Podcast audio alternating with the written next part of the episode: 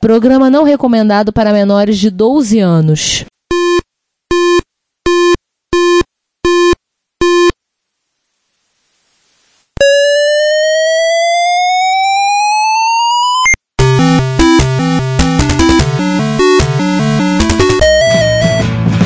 We bought it to help with your homework.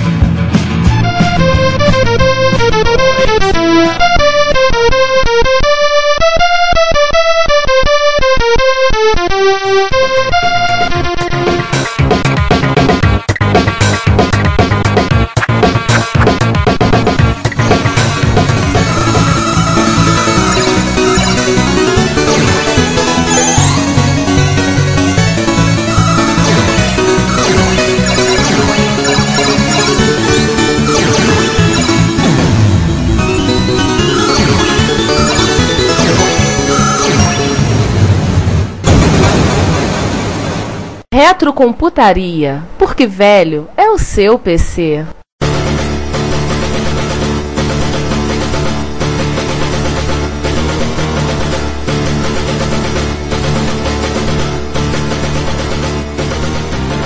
Olá, bem-vindos a mais um episódio do Retrocomputaria, o seu podcast de retrocomputação. E como dizemos há 34 edições, Retrocomputaria é o podcast que faz a retrocomputação acontecer. Opa, peraí, peraí, lembra errado. porque velho é seu PC, mané. Senhores, bem-vindos a mais um episódio do Retrocomputaria, episódio número 34. E nós estamos aqui com casa cheia, mais uma agora no estúdio R, também conhecido como Recôndito do meu lar, na presença da gangue de sempre, da quadrilha que comete esse podcast. Então, esse que nos fala Ricardo Pinheiro. Olá, minha gente. Eu sou João Cláudio Fidelis. Em contrapartida, eu não sou o João Cláudio Fidelis, eu sou o Célio Souza. Bom dia, boa tarde, boa noite. Eu sou César Cardoso. Oi, pessoal, é aqui Giovanni Nunes. Então hoje nós vamos fazer o episódio, o episódio que nós estamos usando para celebrar os 30 anos do mais mágico dos microcomputadores, o MSX. E é um episódio há muito tempo pedido, muitos pediram. Implorado, quase. Mágico mesmo, mágico, mágico mesmo, porque o meu, determinada época lá de casa, sumiu, eu não sabia onde estava parado. Eu não tinha parado e descobri que tinha sido meu irmão que tinha vendido. Então, senhores, sim, apesar de não estarmos no ano eleitoral, iremos cumprir mais uma promessa. Então, imagina na Copa. Imagina. Nós vamos falar finalmente da revista CPU. Para nos ajudar nessa tarefa, não tanto gloriosa, ou tão um pouco inglória, nós temos alguns convidados presentes que vão participar com a gente. Então, Eu falo Rogério Belarmino, primeiro possível da Iansoft e atualmente. E eu sou o Ricardo da Tecnobytes. Então, com a presença de mais dois nossos convidados, muito obrigado pela sua presença. Nós vamos falar hoje, contar a respeito de toda a história que nós sabemos a respeito da revista Nossos convidados, devidamente dragados do limo do Programa de Proteção à Testemunha Federal. Trazer aqui para falar aqui não, não do Fantástico, mas para falar aqui da coisa, revelando as suas identidades e sem usar a voz de pato. É, até porque a gente não sabe fazer no Audacity isso, né? Olha, eu até sei como fazer, mas isso vai ficar tão escroto que eu prefiro não fazer. Ah, tá bom. Então, vamos contar algumas histórias interessantes, curiosas da época. Então, vamos começar então falando da revista CPU. Gente, vamos, vamos primeiro começar abrindo as nossas revistas, por favor. É, o problema é que as minhas não foram sequestradas. Tem uma pilha das minhas encadenadas lá do outro lado da sala. Enfim, as minhas estão aqui, inclusive. Tá aqui todo o meu pacote de revistas. Tá bonitinho, tô olhando pra ele, inclusive, nesse momento. Eu quero de amigas. É que eu tenho as minhas Tá encadenadas em capa dura. Essa é de amigo? Morri Ah, é. grana, mas valeu a As pena. soltas. Só soltas. Todos As minhas. agora preservados para a posteridade. Ou até o cupim chegar nelas. O que acontecer primeiro, claro. Claro. É, as minhas estão em formato digital aqui, baixada devidamente no datacassete pra facilitar a vida. É, as minhas também, Giovanni, mas pra fazer o glamour, eu digo que elas estão aqui empilhadas. Ah, você também tá empilhada, né? Uma, é, um ícone em cima do outro aqui. Exatamente. Ricardo, contra cupim, use Cândida. Gente, esse não é um podcast de Peraí, desculpabilização, peraí, peraí, tá? peraí, gente. Cândida? Que paulistência? Você tá com a sanitária, ô? Pois é, cara.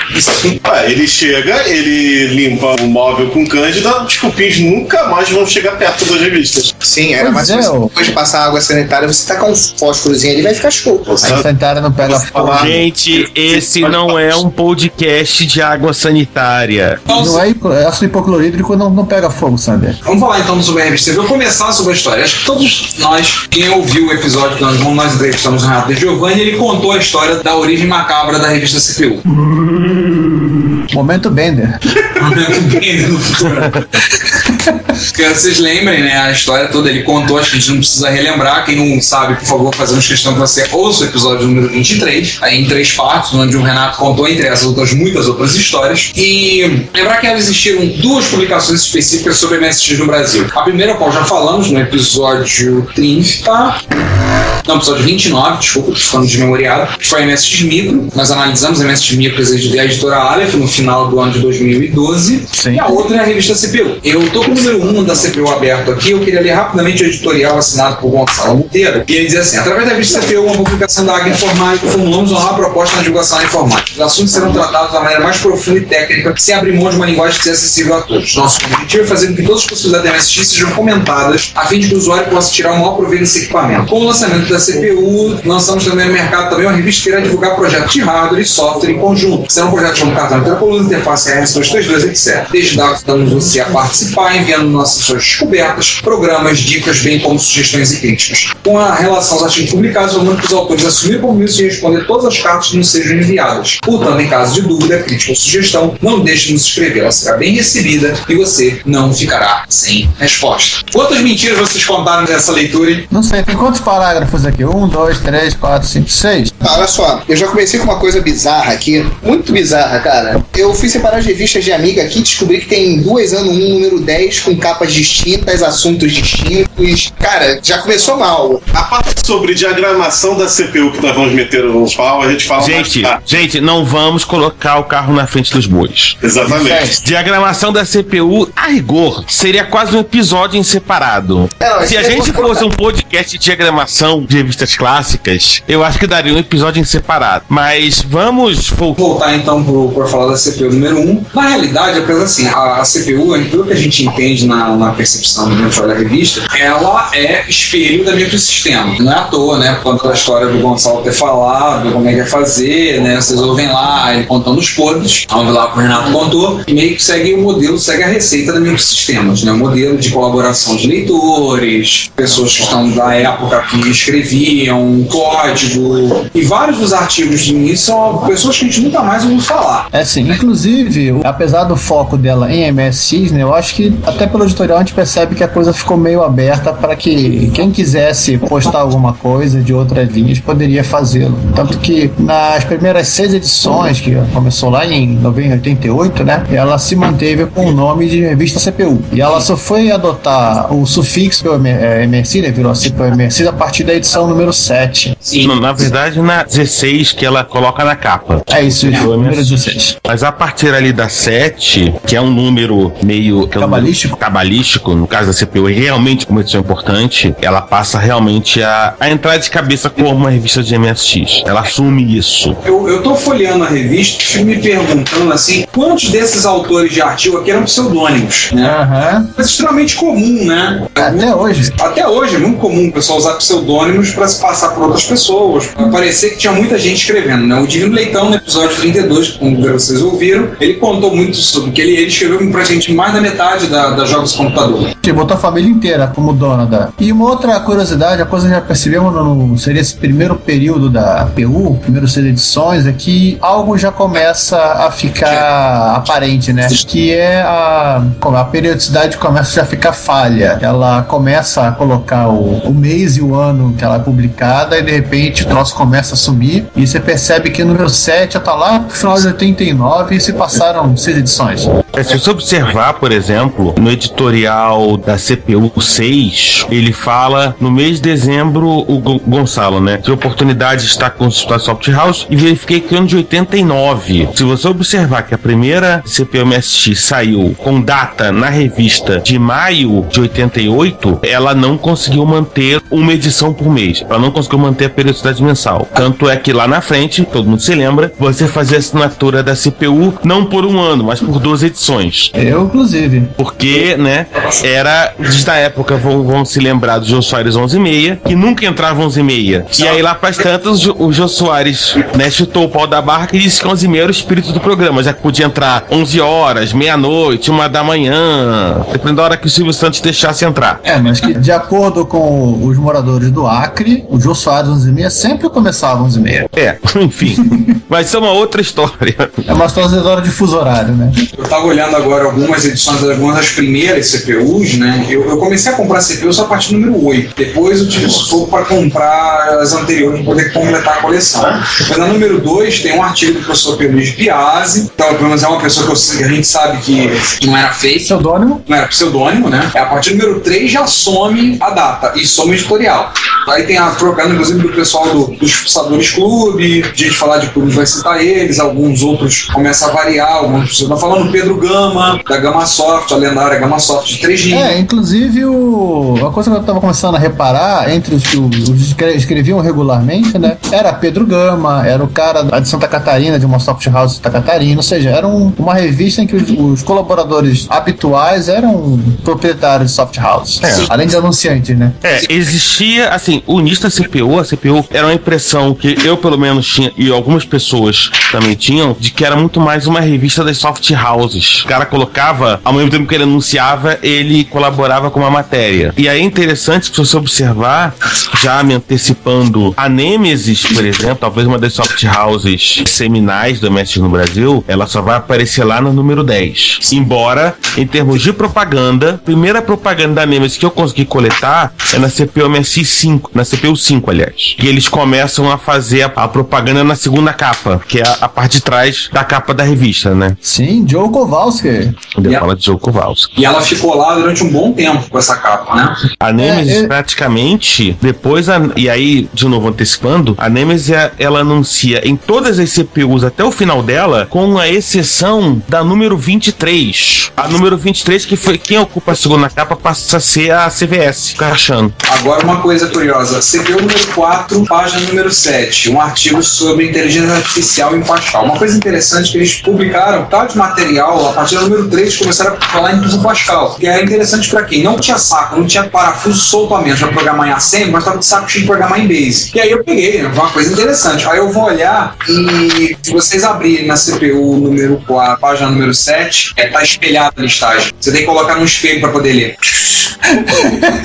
Sensacional. Não, Ou e não seja- foi a única. Não, está mais do que espelhado, está espelhado e invertido. Pois é, tá espelhado e invertido. Você, além de um espelho, você teria que jogar, fazer um, alguma coisa pra fazer um hot. E, enfim, ia dar uma Cara. trabalheira tão grande que o cara já desistiu de digitar. Sim, o cara botou o fotolito ao contrário aqui. E pelo que eu tô vendo, eles cagaram e andaram, não tem nenhuma errata.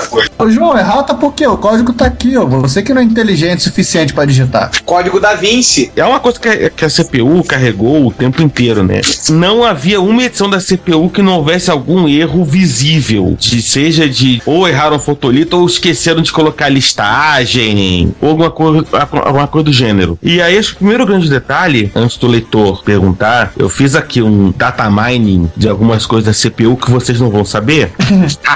e É que nós não acho que- entregamos nossas fontes. Acho que a primeira coisa é a seguinte: a primeira, os três primeiros números a gente não sabia qual era a gráfica, eles não disseram. Os quatro primeiros números vinham ali com 30, 40, 40 páginas. Aí dá um salto na número 5 para 60. Ela começa a engordar, né? É, ela começa a engordar. Já falando, a Nemesis, por exemplo, começa a fazer propaganda no número 5. A Gradiente faz também no número 5 número 6. Última folha, né? Isso. Última página. Na, na última capa. Né? Isso coincidiu, acho que com a época do relançamento do, do Expert, na época do Expert Plus, né? Não, Isso. não, ainda não. Ainda não. 88, ainda ia 88, lançar. Isso. Eles já estavam re- reposicionando a marca Express no mercado para poder recolocar o Plus. 88 seria já a revisão ponto 1, né? Já é um ponto um. 16. 76? Não, não, mas. Não, rapidinho, mas plenamente, só em 87, eu acho, que a gente começou a vender o 1.1 que nós conhecemos. Sem o TA1, com tudo bonitinho, sem fazer alteração no, na ROM e tudo mais. Gente, justiça seja feita. Na CPU número 5, páginas 18 e 19, tá o artigo que saiu com aquele erro, tá ele agora com a listagem impressa na forma certinha. Ah, Ah, teve errata. Teve errata. Embora eles não falem em nenhum momento que houve errata, nós erramos na impressão lá, nenhum momento. Ou seja, Eles simplesmente recolocaram o artigo. Sim, tem um interpretador tipo de expressões Tipo, pô, esse integrador de expressões eu não tinha visto na época, isso era legal. Quem quisesse trabalhar com gráficos, tudo, eu acabei tendo que fazer um negócio desse na faculdade. Caramba, conectividade de eh, MSX-PC e mainframe. Sim. Caramba, tá estimulador, um multiplexador, rede tarbo. Já entra Nemesis de sola, né? Três páginas de anúncio da Nemesis. É claro, já tinham inventado o PageMaker pra poder fazer anúncio na revista. Exatamente, já era feito em PageMaker. Aliás, falar em anúncio, o, É, MSX o, PageMaker, exatamente. Ô, João, falar em anúncio, agora, momento que você estava esperando pra falar, da diagramação desses seis primeiros números da CPU. Ah, antes da diagramação, só te fazer uma pergunta você que fez essa datamine. É, JL Fonseca não seria o Júlio Fonseca? Lemos Fonseca? Júlio, exatamente. Que era da Polisoft? Pode Eu ser. não sei. É o tipo Pode coisa que você entrar na, na MSBRL e perguntar, Júlio, era você?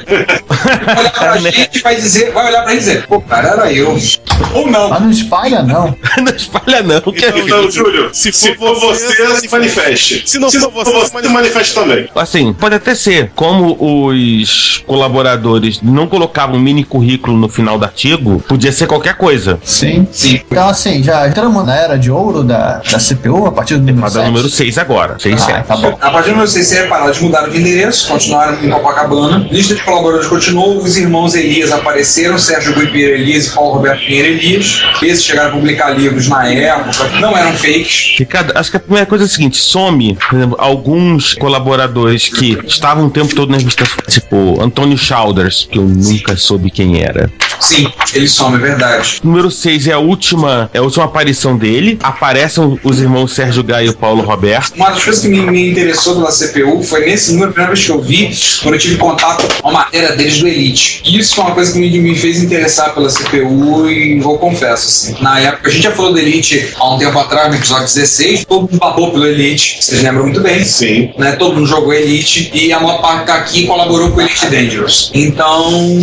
eu lembro que eu li essa matéria, eu tirei xerox essa matéria no colégio eu falei, caraca, eu quero jogar Elite. Isso me ajudou bastante. Foi uma das coisas que me fez interessar pela CPU. É, Ricardo, posso fazer uma, uma outra confissão? Ah. Somos dois. Ah, Olha, coisa feia Tipo- ficar tirando xerox da revista, hein? Não, não, eu. não, não, por acaso eu comprei essa revista. Essa aí foi.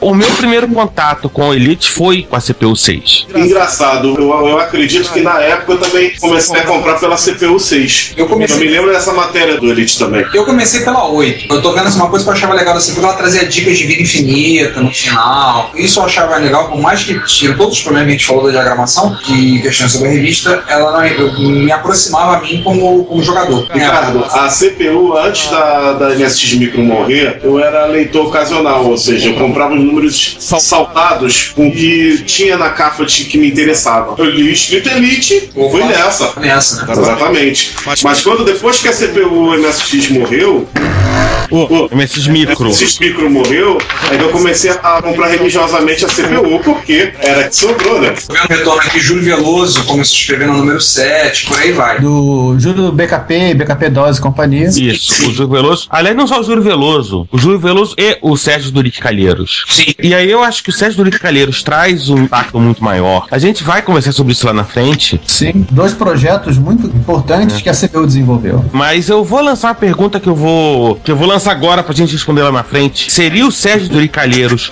o equivalente pra CPU MSX do que o próprio Renato De Giovanni foi na, na Microsistemas? E indiretamente o Piazza. Vou deixar essa MS pergunta no ar pra gente conversar sobre isso lá na frente. Mas não, quando a gente vai chegar lá na frente, vamos, É, vamos, vamos ver se a gente chega a essa conclusão. vamos entrar aí? na era de ouro. números estamos? Vamos lá. Era de Peru. 7. 7, lançamento do Fast Pop, essa a gente comentou. Eu já contei pra vocês que eu conheci o cara que quebrou a produção do Fast Pop primeiro. O cara comprou cinco cópias do Fast Pop, quebrou e depois ele passou o papo pra todo mundo no colégio. Haha. Provavelmente o meu era cópia da cópia desse aí. É, ele fazia coisa pra, pra Knight só. Ah, tá explicado. Juro que não fui eu. Não, não. Juro que não fui eu. Você Juro que não fui Você eu. não estudou comigo no segundo grau. Ah, não, tá. né? Então, assim, aí entramos na era de ouro da CPU, né? A partir do número 8, a 7, 8, vamos até o número Não, Só uma pausa aí. No, já na CPU 7 começa o projeto MSX Debug, né? Só pra... A partir do número 8, você já vê que a, diagra- a forma de impressão lá, eles já começaram a tomar um pingo de cuidado, né? Já, já deixou de parecer que foi impressa na matricial, na LX810, e eles começaram a usar uma impressora, provavelmente uma impressora de 24 agulhas. Não, uma outra coisa aconteceu na 7, tô vendo aqui, é que eles pararam de usar três colunas de texto e passaram a usar só duas, que deixava o texto mais agradável de, de, de você ler. É, mas eles voltaram na 8 a usar três colunas de. É, eles ficam intercalando, é. É, muito é uma coisa meio aleatória. Aham. Na verdade, durante muito tempo, a diagramação da, da CPU MSX foi realmente um troço que, que parecia ser feito por algum, al- sei lá, dados, alguma forma aleatória. Eu vou definir uma palavra de diagramação da CPU. Fanzine. Fanzine, exatamente.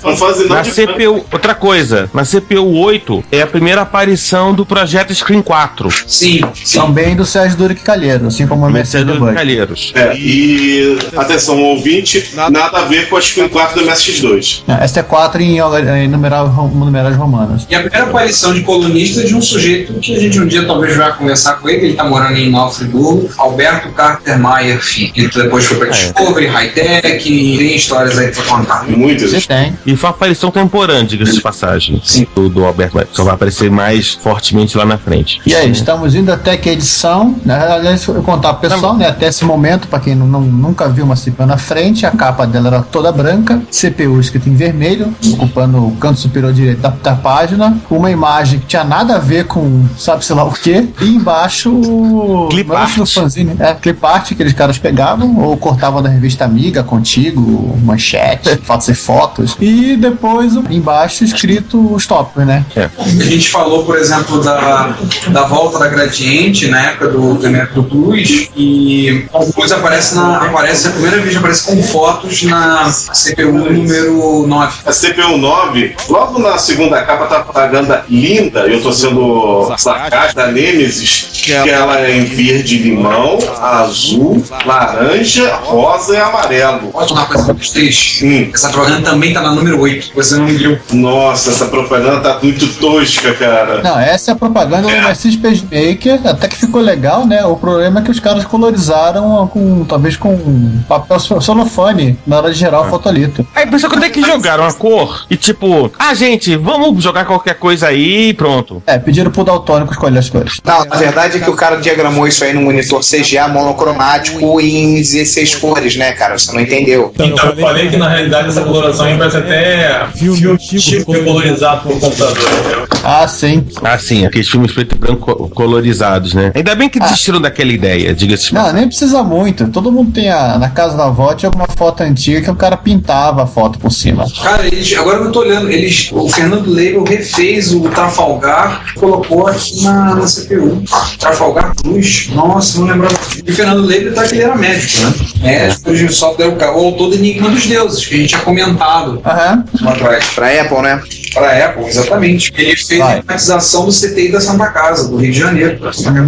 Puxa. Sensacional. Ah, ainda nessa edição número 9 aqui, eles têm um artigo legal sobre o Down Patrol, o joguinho do submarino que, por incrível que pareça, se você pegasse um atlas, um mapa da- do Mediterrâneo, você conseguiria ver que ele era bastante realista nessa parte. Tem uma entrevista, a primeira entrevista, entrevista com o professor, professor Piazzi, não vou dizer a idade, né? O professor Luiz Piazzi, que fez ficar falando da idade dos outros, né? Em público, assim. Sim. E aí uma entrevista com ele. Interessante, acho que a primeira que teve quando a CBU começou a tomar fama. O senhor Divino Leitão escreveu na revista, publicou um artigo sobre o MSX, aqui no número 9.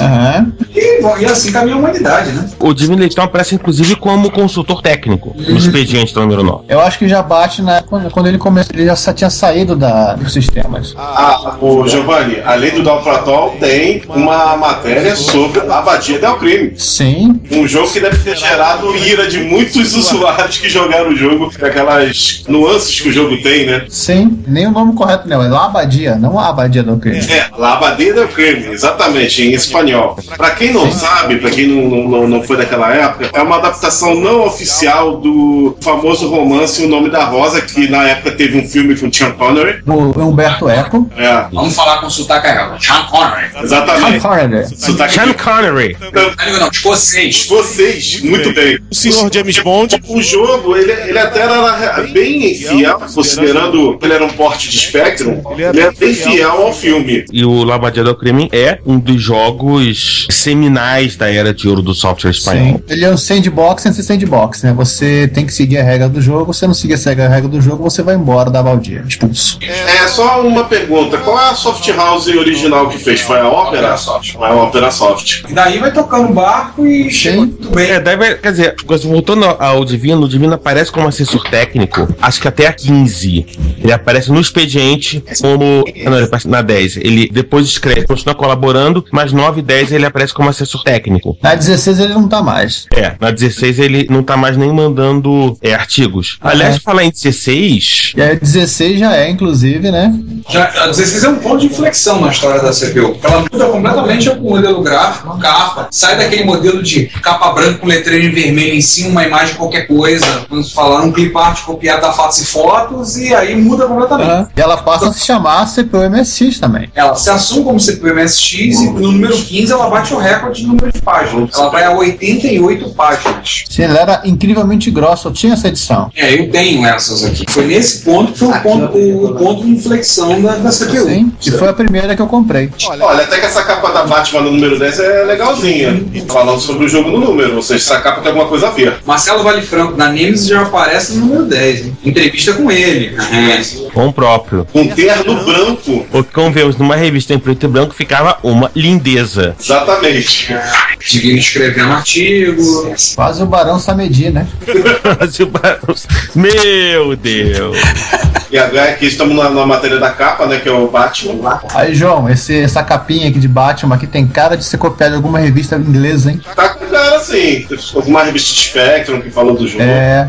Essa tosca aqui, o número 11, que é que é de um ano, né? Que tem o bolinho da CPU. Quer saber se um ano era um ano mesmo? Isso é que é questão. É, ou era mais. É, até porque aquela coisa, né? A, o número 11 é de agosto de 89, o que dá um ano e três meses de lançamento. Então nós podemos notar outra constante na revista, que ela não era lá muito pontual de cenas boas. Não. É, na verdade, o ano era pra ele. fraco, o, ano, gente. O ano pra eles tinha 17 meses, né? Aliás, no número 11 tem um artigo do nosso entrevistado do episódio anterior, de dois episódios atrás, no Leitão, Mercado MSX, os usuários nunca dizem nada. Que é um texto em que ele desce a ripa no lançamento do Expert Plus. Qual a edição? O número 11, Ah, já é 1900. Isso é finalzinho de 89 quando saiu. agosto de 89.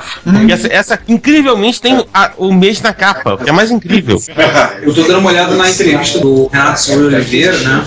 Ele fala algumas coisas e já aí já começa a bandear falando, ah, o amigo, o amigo é mais barato que o MSX2 2 Plus, tudo. Eu lembro que ele falou de uma máquina, já citando máquinas, não ele citou por alto, mas o nome errado, o X68000 aqui nessa matéria. E aí vai uma outra pergunta.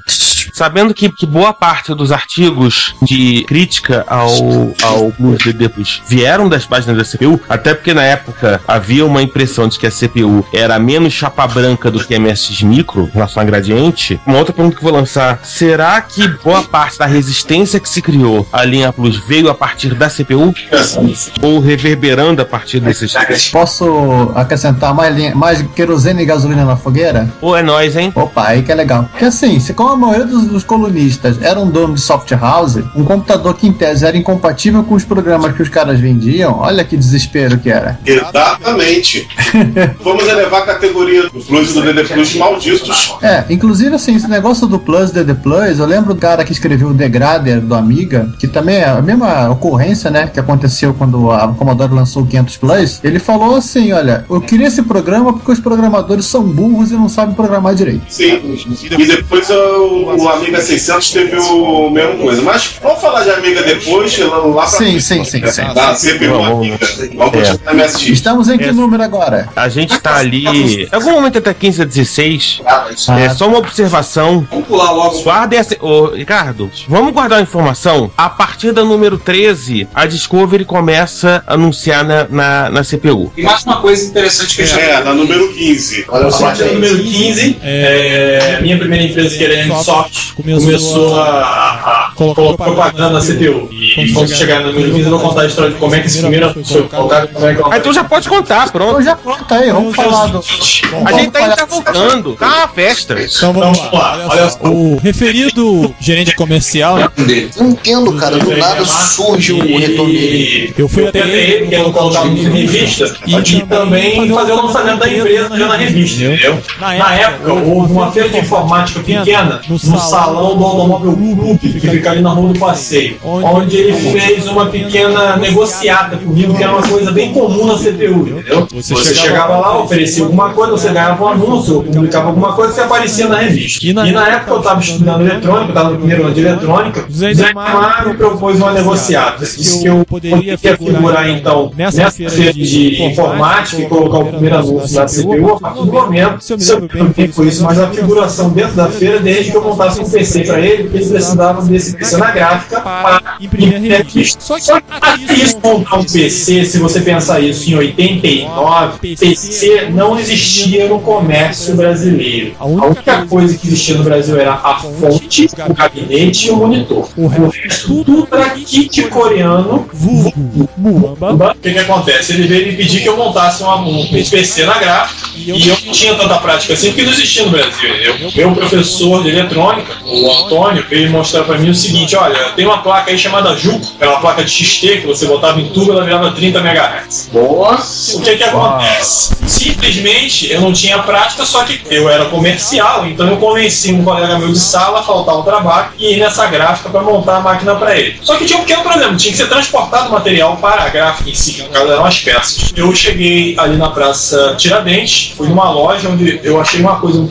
tanto quanto estranha. Quando eu cheguei na loja, tinha uma câmera no quarto andar. Eles perguntaram quem eu era, falei que era, estava vendo através do José Idemar, e eles, pelo visto, foram ligar para ele para confirmar se realmente eu estava entrando. Parecia que eu estava entrando, tipo assim, era alguma coisa tipo máfia russa. Ou eu entrava ou eles me degolavam ali na porta. Aí eu entrei, eles só me avisaram o seguinte: olha só, você aqui só vai levar a nota fiscal do gabinete, da fonte e do monitor. O resto a gente não sabe de nada. Eu falei, mas como assim? O resto é muambo. Eu falei, não, mas se vocês são uma empresa, você nunca esteve. Então você entra no primeiro táxi, você não pega táxi de ponto. Você pega um táxi, estiver correndo pela rua, a gente vai abrir a mala, vamos marcar, você deu o sinal do táxi, a gente vai estar na portaria, vamos jogar tudo na mala do carro, você entra no táxi e vai. A gráfica se encontrava em Ramos. Transportei o material todo no final de tarde para lá, e no dia seguinte, à noite, convenci um amigo meu do colégio, do segundo ano de eletrônica, lá do Abel, colégio na qual eu estudei, eu fiz o curso técnico, a faltar o trabalho e montar. Ele foi, chegou às 8 da manhã na gráfica, ficou até às 10 tentando entrar na gráfica e ninguém foi avisado que o cara iria lá. Ele saiu de lá, não tinha celular, não deu tempo dele me xingar, né? Não existia celular na época. Não era uma coisa comum a todos nós, entendeu? E quando ele chegou à noite, ele falou, pô, Rogério, você me fez ir lá à toa, que não sei o que. Eu falei, tá, mas e aí? A nossa negociata não foi à frente por conta de que o cara não montou. Eu falei, o cara não montou porque não deixaram ele entrar. Eu vou participar da feira assim mesmo. Então eu fiz o lançamento em outubro, Microsoft no salão de informática que teve, onde depois a empresa mesmo começou a, a trabalhar a partir do dia 8 de dezembro de 1989 em Nova Iguaçu, na primeira software house de Nova Iguaçu, especializada em MSX na época. E a empresa que fez a energia elétrica ser levada até Nova Iguaçu. Vai, pode bater no Sander. Tá liberado. Já bateu. E É, detalhe, o Palhada realmente existiu. Palhada era um bairro de Nova Iguaçu, a qual morava o programador Marco A. Lima. na CPU número 14, página número 6, tem o anúncio. A primeira software hub Nova Iguaçu. Young Software mais ficava iniciar suas atividades totalmente voltado para o MSX Iguaçu. Young Software começa a encontrar os programas periféricos de usuários, venda de revistas, concursos, jogos, brindes, etc. O endereço da Young Software é Travessa Almerinda, Lucas de Azeredo, 11, sala número 1211, Nova Iguaçu, Rio de Janeiro. Bom, Bom, pra você entender a dificuldade que existia na época, a, a Telemar, ela não conseguia atender a todo mundo. Então você tinha empresas especializadas em locação de linha telefônica. Tem gente hoje que nunca ouviu falar disso. Você, você entra nos telefones da época. Custava um salário mínimo a locação de uma linha. Então, eu tinha bom entrosamento com a síndica do prédio, nós tínhamos uma extensão da, da fita do meu prédio. Olha só, nosso número, você ligava, atendia uma secretária que perguntava, pois não, para onde que você quer falar, se fosse para um prédio ok, se fosse para a sorte, batia duas vezes na linha, escutava no 12 segundo andar e atendíamos o telefone. Na vista precariedade que existia da linha telefônica na época. Aí, detalhe, o nosso telefone era um telefone da época do Getúlio, era um telefone preto, que na realidade eu não posso dizer que é uma arma branca, porque ele era preto. Se tacasse o fone, mataria.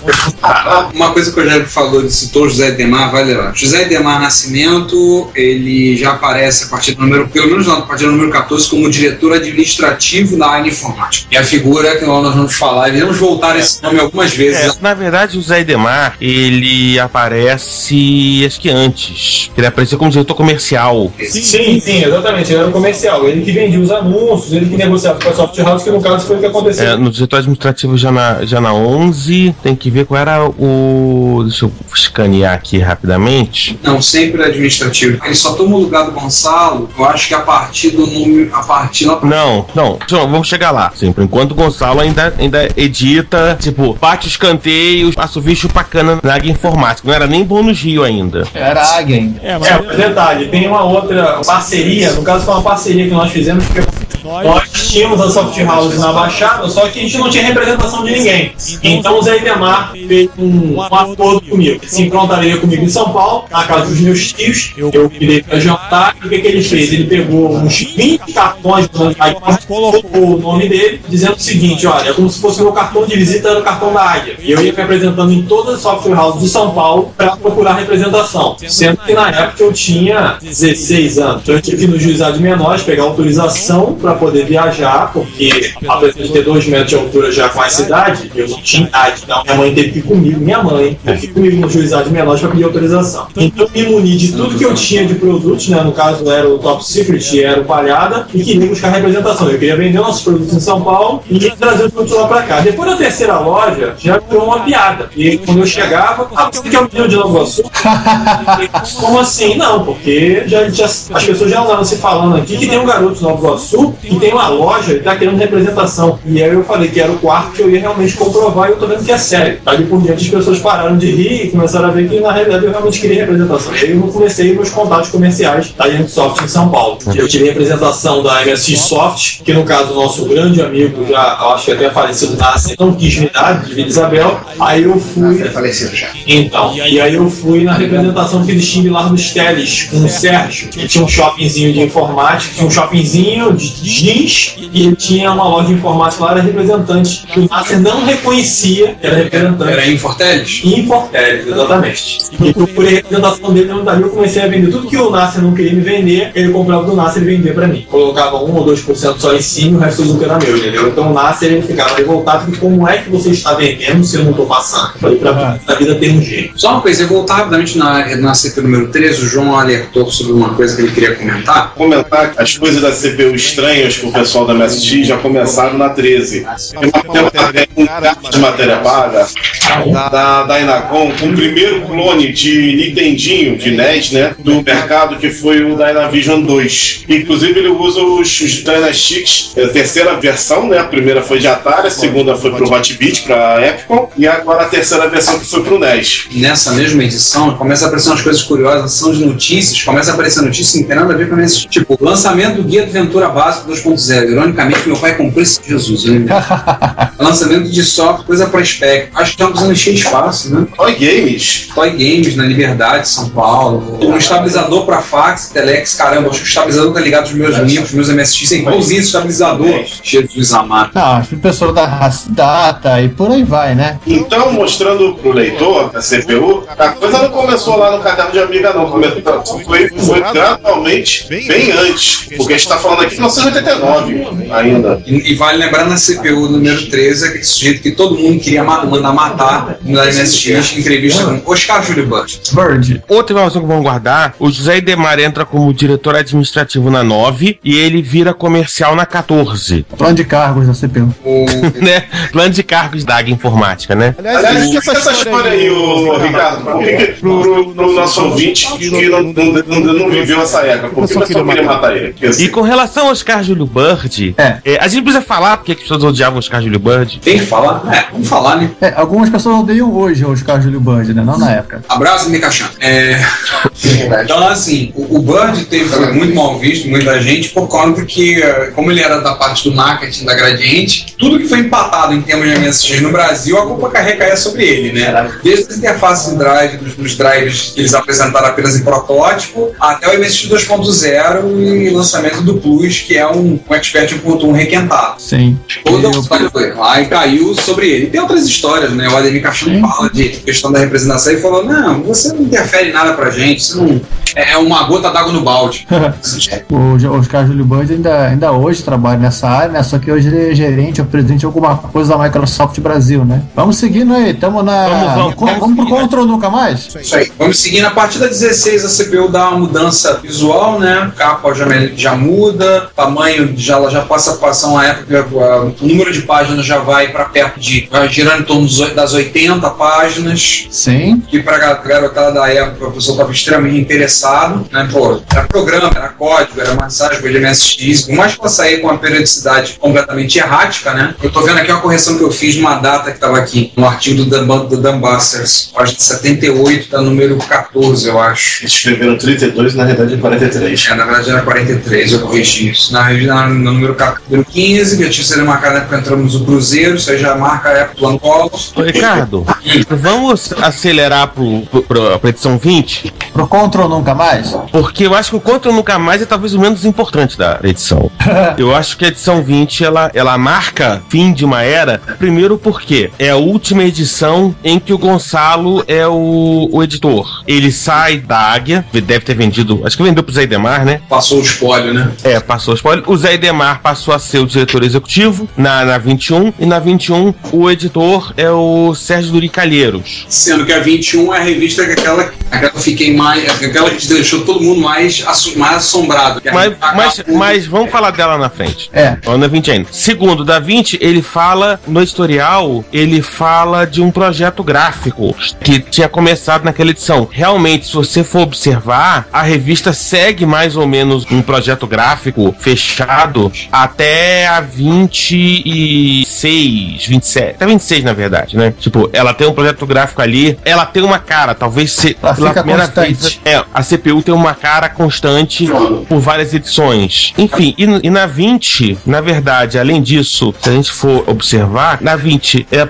é a primeira edição que os irmãos Elias deixam de colaborar com a revista, tanto o Sérgio como o Paulo, não colabora mais. A partir da 20, o Júlio Veloso, que vinha constante, passa a ser eventual, daí ele vai até o 33 eventual, depois ele realmente desaparece. Temos o lançamento do Guia do Programador MSI, do Eduardo Barbosa. E na 21 nós temos, além do, do questão do Turbo R, temos o anúncio daquele que foi o primeiro jogo nacional de ação para MSX. Só. Aê!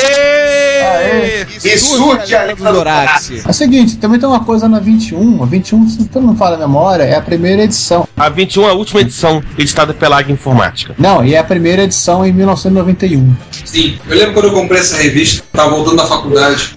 O nome do jogo é Godzilla mesmo? Ou tá errado? Página 20 da edição 21.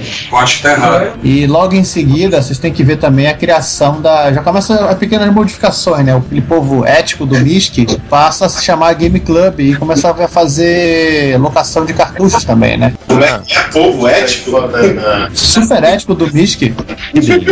Só melhora. Aham. Então, 20 e 21 são edições de transição. Sim. Houve a mudança da razão social da, da editora, houve a mudança do dono, né, passou a ser o, o Zé Demar, houve a mudança do editor, que passou a ser, ser o Sérgio, houve uma mudança visível nos colaboradores, e se não me falha a memória, inclusive, do 20 para 21, a CPU teve um longo hiato. Foi, foi, foi. Teve sim. Teve Foi sim. muito tempo sem entre a 20 e a 21. Teve um delay né, entre as edições. Teve, teve um troço que não acabava nunca. Na 21 acabou MSX, o projeto MSX Debug também. E sim, só para terminar assim, o que a gente falou rapidamente, foi a primeira reportagem a falar do, tu- lançamento do Turbo R no Japão. Foi. Página 22. Que era do Carly Elizamith, que se não me engano, depois alguém me corrige na edição se eu estiver errado, ele era da Digimer, daquela software house de Manaus. A Digimer não era de Manaus, mas ele era de uma soft house de Manaus, sim. Eu lembro disso. A Digimer Digimera, não. Digimera do A Dataset. Dataset. Ele era da Dataset, A verdade. Digimer era de Porto Alegre. É, isso.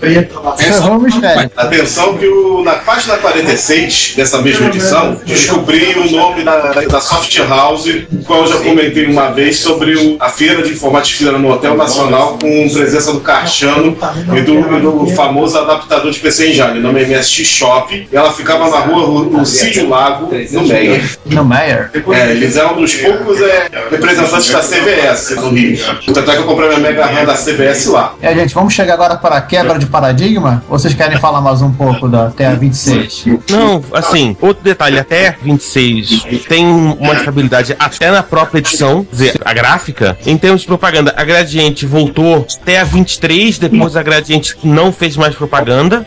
Na 23, foi a, a 22, foi a primeira propaganda da CVS, que foi quando eles, quando eles pegaram pela primeira vez a segunda capa, que era onde a, estava a propaganda da, Da Nemesis. da, da Nemesis e, e, e aí Da na Nemesis, da 23 Electro e outras é. empresas. E aí na 23 foi a primeira propaganda high-tech. Foi o racha da, da, da, da Discovery, né? Um grupo Sim, sim. Exatamente. Tem, tem a Discovery fazendo propaganda também. E a Hightech aparece na página.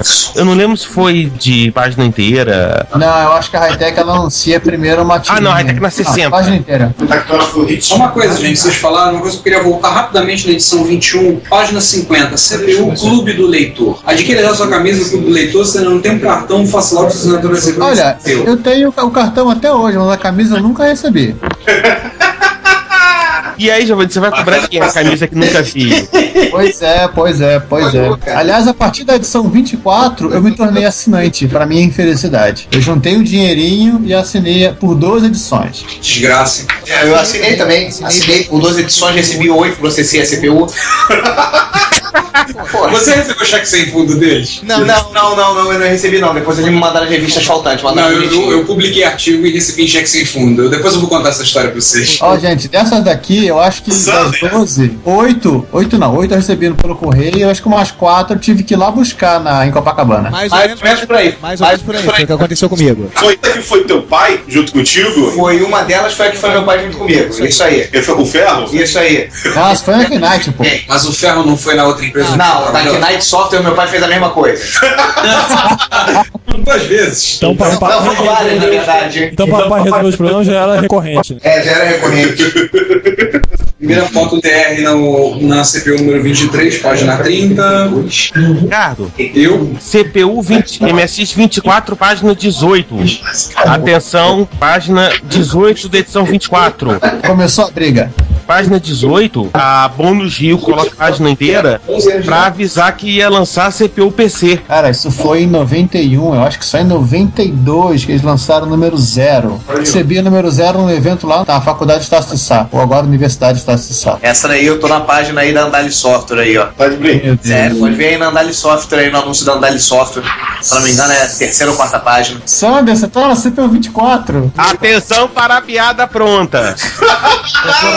Da Andali Software aí, ó. Só falta ser a página 24, né? Mas não, não é. É na página 6, é múltiplo. Página 6, então no rodapé dela, aí na Andali Software. Andale Soft está lançando o programa péssimo de autoria de Alessandro e de Souza, Goulart. Espera aí, vocês falaram, CPU 24, que página? Eu tô tentando. Página 6. Página 6, mil. Não tem. Lá nas news. Então use drogas, use MSX. Só Tem tá o News aí, ó, News. É, sobe lá, você vai achar o Sander em cima das drogas. Ah, tá, tá. Eu pensei que tinha uma foto dele. Não, não, pelo amor de Deus, aí seria de exagero demais. Eu queria ver o Sander de mullet da época. Porra, eu nessa época eu utilizava polainas, cara. E em cima do Sander, quer dizer, enfim. Sander, ah, Isso, ele usava polaina. Você não sabia que eu fazia balé, não, cara? Meu Deus, o problema é antigo. É chuchu, né? Na polaina é aquela meia pra aquecer os pés. Ó, gente, para aí, ó. E a- Para com a piada um minuto. E em cima do Sander, literalmente, e no bom sentido, é claro, você tem- temos o anúncio da, da Hightech e, assim, que também prova como. empresa. Ou seja, rolou a briga. Não, outra coisa, César. Tô ouvindo. Veja como tá grafado Hightech no título e no texto. Correção de texto é pros fracos, gente. Revisão, o que que é isso? Aham. Tô vendo a edição aqui, começa a ver aqui na edição número 24, Projeto Raro. Essa lá- Projeto Raro. Na verdade começou na edição número 23, né? Não, 22, capa. Projeto Raro versus Memory Maker. É, é, esse é um problema. O Sérgio Duric Calheiros, ele usou as portas da Maper para plugar o, a interface que ele projetou. Ah, aí rola, né? Muito. Sim. Que é? Ele usou as portas da Maker, que é B0AD4, se não me engano. Não. Não, F. FE, FE, D e FC. Falou a voz da experiência. Ó, Sabedoria. tio, o artigo no caso aqui, ele trata de como você resolveu o problema para jogar isso para outras portas. E pra quem tiver vou muito rápido, muito rapidamente, edição 23, página 10, o famoso artigo O Mito da Incompatibilidade de Lotes Expandidos, em que o Luiz André Cavalcante explica uma das soluções pro abre aspas problema, fecha aspas, da linha Plus. Sim, sim. E do, também, e consequentemente dos MS2, dos MS2 Plus e do Turbo R. Não era problema nenhum. Só a gente não sabia ler a porra da BIOS. Los brasileiros no suelen programar com el padrão. A gente não sabia como é que funcionava o padrão. Exatamente, a gente não sabia qual era o padrão. Tá, tá bom. Como experts eram fora do padrão, na verdade, não era eles que eram fora do padrão, eram nós experts que eram fora, fora do padrão. O CUT foi o micro mais, mais padrão. É, Então vamos lá, passamos da, da 24, que foi o debut do Sander, Debi.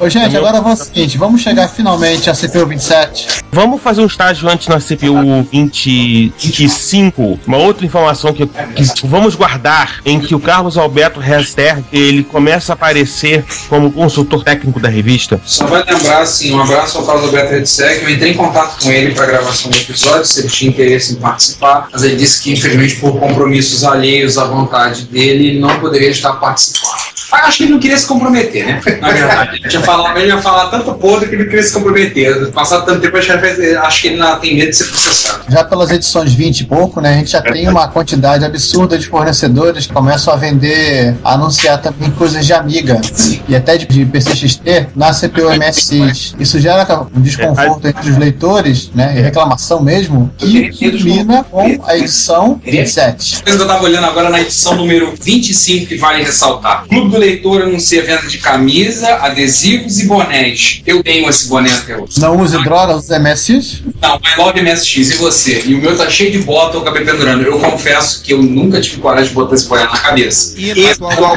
na conjuntura eu não colocaria, porque do jeito que ele tá com a cara ali meio amarelada, se botar na cabeça o cabelo cai. Eu acho que eu- tá explicado a origem da calvície do Sander. Mas enfim, como até o Giovanni não recebeu a camisa, Sim, mas eu tenho a carteirinha.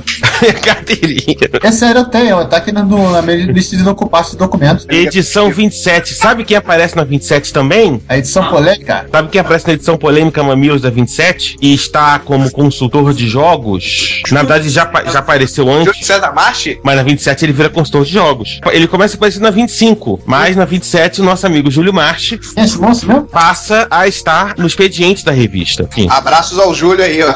Agora, e por que, que a 27 é, polê- é mais polêmica que Mamilos? Olá a todos, bem-vindos à sessão de notícias de mais um episódio do Retrocomputaria, o seu podcast de retrocomputação. E hoje, nesse episódio ao qual nós estamos homenageando o mais mágico dos microcomputadores, o MSX, estou eu aqui, Ricardo Pinheiro, Eu, Juan Carlos Castro. E aqui, Giovanni. Então, nesse episódio, nós vamos ler as notícias que abalaram o mundo da retrocomputação. Nos últimos 15 dias. Ah, tem um pouco mais de 15 dias, né? Acho, É. a gente pode dizer na- nas últimas 45 dias, ou alguma coisa em torno disso. É. E nós começamos pela nossa tradicional sessão 2013 das efemérides. Sim, vamos começar a. Juan, vamos começar com o primeiro item da nossa sessão 2013 Sem das, das efemérides. O mais óbvio dos itens, 30 anos do MSX. Ora, Se vocês estiverem ouvindo, então, no dia 27 de junho de 1983, foi a entrevista coletiva. Começou dali o início do padrão, considerado como data de aniversário. Se você já passou por essa data, tá próximo, vá lá e abrace o seu ou os seus MSX e dê parabéns a eles. Agora eles são balzaquianos. Sim, se não, por favor, se tiver muitos MSX, faça rápido, senão você vai ter que voltar tudo de novo no aniversário de 31 anos, né? Entendeu, André? É, André. mas fiquei imaginando a cena aqui. Mas tirando essa efeméride, temos outras. Sim, além dos 30 anos do MSX, temos também, vamos falar do outro Malzakiano, também temos os 30 anos do TRS-80 Model 100, a sensação das Olimpíadas de Los Angeles de 84. E o micro de uso por excelência dos jornalistas. O primeiro laptop, por assim dizer, usável a trabalho. Sim, sim. A PC World, inclusive, escolheu ele como um dos 10 mais importantes laptops de todos os tempos. O modo de operação padrão de um jornalista naquela época era ir lá no lugar onde a notícia estava acontecendo, digitar a matéria no modelo 100 dele, salvar um arquivinho de texto, ir para o telefone público, para a cabine telefônica mais próxima e se transformar no super. De, Opa, é...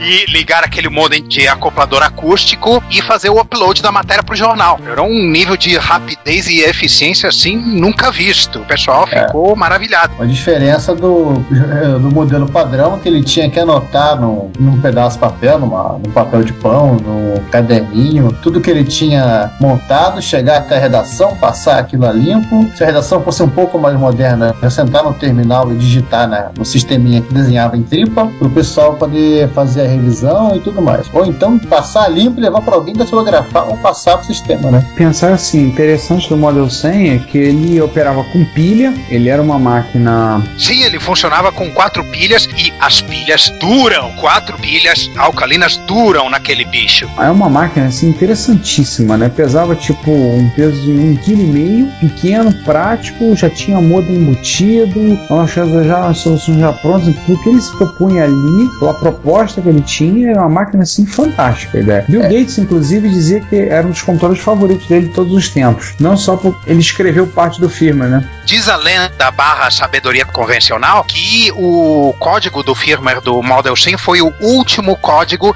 que o Bill Gates realmente programou. Hum. Ou seja, gente, Bill Gates está 30 anos sem digitar alguma coisa que preste no teclado. Será que ele não sabe fazer o Hello World? Acho que não, acho que ele não deve nem fazer um, só, um bubble sort ou coisa parecida. Além dos 30 anos do Model 100, podemos falar mais uma data redonda: 40 anos do protocolo Ethernet. Mais conhecido como Rede Confio. Ou o tal cabinho azul da internet. Protocolo I3E 802.3, CSMA/CD, blá blá blá blá blá blá blá. E vale lembrar que um dos caras que criou foi o fundador da Tricom. É. E que há alguns anos deixou de existir e foi absorvida por uma outra empresa tal de HP. Bom, não o fundador, né? Ah, não, ele não. A Tricom foi fundada ma- mais tarde, né? A invenção da Ethernet aconteceu na Xerox, no famoso Palo Alto, no, no bom sentido, e é mais uma das invenções feitas pela Xerox e que não beneficiaram a Xerox. Há várias coisas que eles inventaram e que eles não utilizaram. Até chegaram a montar em protótipo, só que acharam que aquilo não era interessante. Agora, sabe o que é o mais curioso? A data de lançamento do protocolo é, Ethernet é exatamente o mesmo dia que eu nasci, só que um ano antes. Olha, você é literalmente tão velho quanto a- o internet. Não, quase tanto quanto.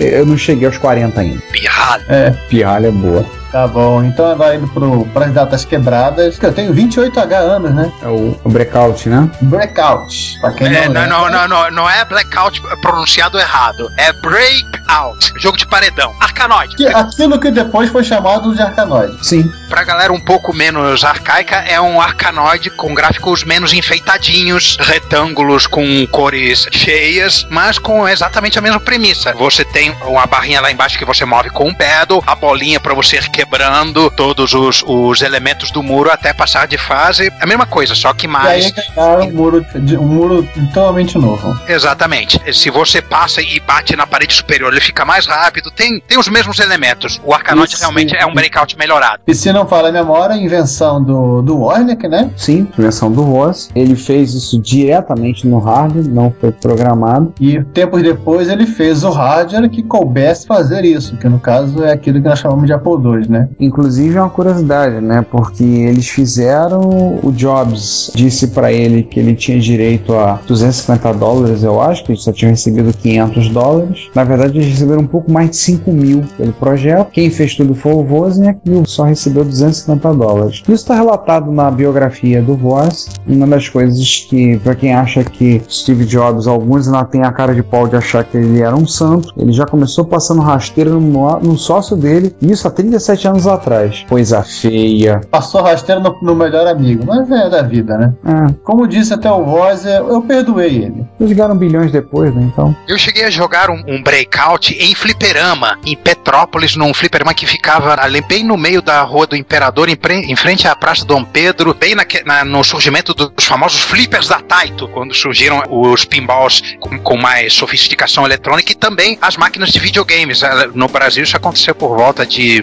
1979, 1980. Sim, eu lembro do- das maquininhas, tudo de tubo preto e branco, né? Sim. Isso. Aos quais eu era muito pequeno, eu mal conseguia ver o que tinha lá, que eu não conseguia alcançar. Aquilo foi um espanto quando apareceu. Eu me lembro que eu levei um, um amigo meu do colégio que, que não conhecia, quando começaram a aparecer, ele olhou para uma máquina de Space Invaders e falou: Caramba, tem um computador aí dentro. A palavra computador, sozinha, já trazia em si uma carga de luminosidade, né? Como diria Carl Sagan no contato, que era uma coisa assim de você ouvir o seus pratos Zaratustra na sua cabeça. Não, sério, foi uma coisa assim impressionante. Esse amigo que ficou im- impressionado com o Space Invaders, ele se chama Ricardo, né? Por coincidência, e tão alto quanto Ricardo Pires. Atualmente ele está em Santa Catarina. Olá, Ricardo. Olá, eu não. O outro Ricardo. Fi- é, fim do momento buco. Vamos voltar a. a- Pra celebrar esse 37 aniversário, né, o pessoal do Google, que não devia ter muito o que fazer, mas estavam cheios de criatividade, fizeram um joguinho de breakout em JavaScript, ou HTML5, se quiser ser mais buzzword compliance, pegando ah, os resultados da sua pesquisa e transformando ele num simpático jogo de paredão, ou de breakout. Depois daquele do Pac-Man, né? Fizeram agora mais um com Breakout. Sim, é, o, é uma parte do plano do Google em... em... Destruir a produtividade de todas as outras empresas na face da Terra. Sim, assim eles dominarem o mundo.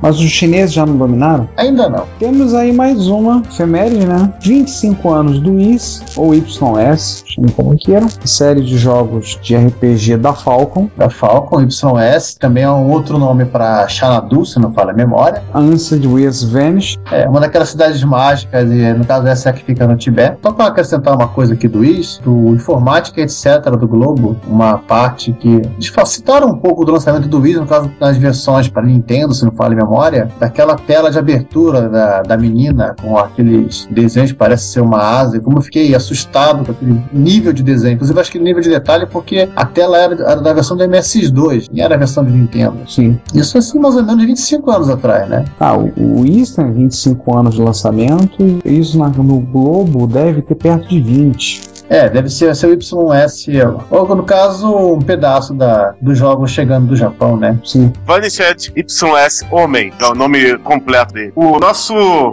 elemento duvidoso, o Sander, ele tem uma cópia original. E a cópia, ele é sensacional. Ele vem com um manual que na realidade é um livro com capa em couro. E uma coisa interessante é que o manual original do YS, ele tem da mesma forma você botar disco de 5 quartos e de 3,5. Aí vocês vão perguntar, ué, por quê que ele saiu naquela época pro EC98, pro FM7 e pro Sharp X1 um pouco depois e, é claro, pro MSX. Essas foram as primeiras quatro versões. E pra tudo que é micro e videogame japoneses ou não, até o PC AT também ganhou um port. É, no seja, ele- mercado norte-americano ele saiu. Ah, saiu pra Amiga, né, João? Ou se não saiu pra Amiga, tô louco. Acho que foi Apple II GS. Saiu pra GS, com certeza. Eu joguei, o som é muito bom, o jogo é uma bosta. Os gráficos são horrorosos, mas o som ficou muito bonito.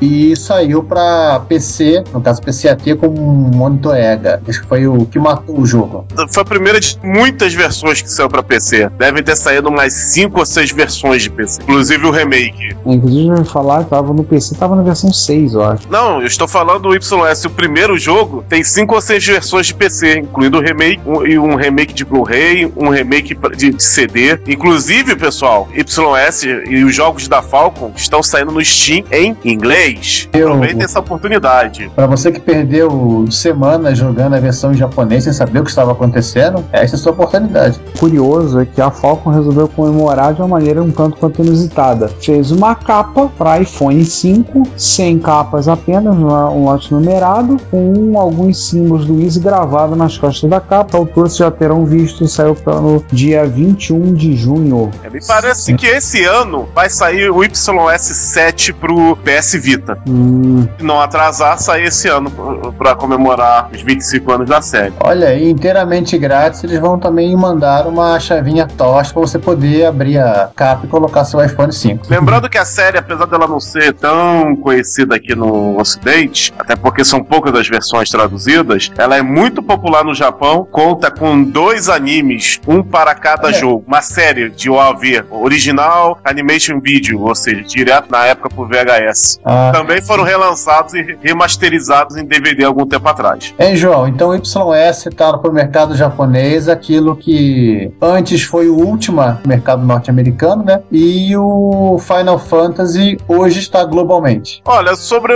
essa comparação, é até uma comparação interessante. Apesar das duas terem evoluído muito diferente, porque o Ultima e YS, eles têm uma coisa em comum, de ser aquele famoso jogo em que o herói faz tudo. O herói quase solitário, com um pouco de ajuda de NPCs, te ajudam bem pouquinho, mas você é o herói, você é o cavaleiro que você vai lá e resolve. Nesse ponto, as duas séries são bem parecidas. Outra coisa também que ele é parecido é o fato de serem séries bem antigas. É, seus respectivos continentes. É, o YS tá sa- fazendo agora 25 anos. O Ultima, se não fala a memória, ele saiu no Apple II, o primeiro Ultima, lá pro, se não, não no final da década de 70, no começo da de 80. Isso. Oi, Provavelmente o Ultima deve ter influenciado o pessoal da Falcon, porque eles saíram em máquinas japonesas também. Ah, sim. Só em MSX, um Última 4, né? Última, última 3, última, última, essa última 2, que a última 1 na realidade foi em Basic, tá, gente? Lord Britannic. Ele, ele programou em Basic, primeira versão, e ele aprendeu a SEM pra fazer as outras. Tá vendo? Você é guerreiro. Esse é. Hoje ele tem dinheiro pra comprar um castelo. Apesar do cara ser norte-americano, ser do Texas, parece.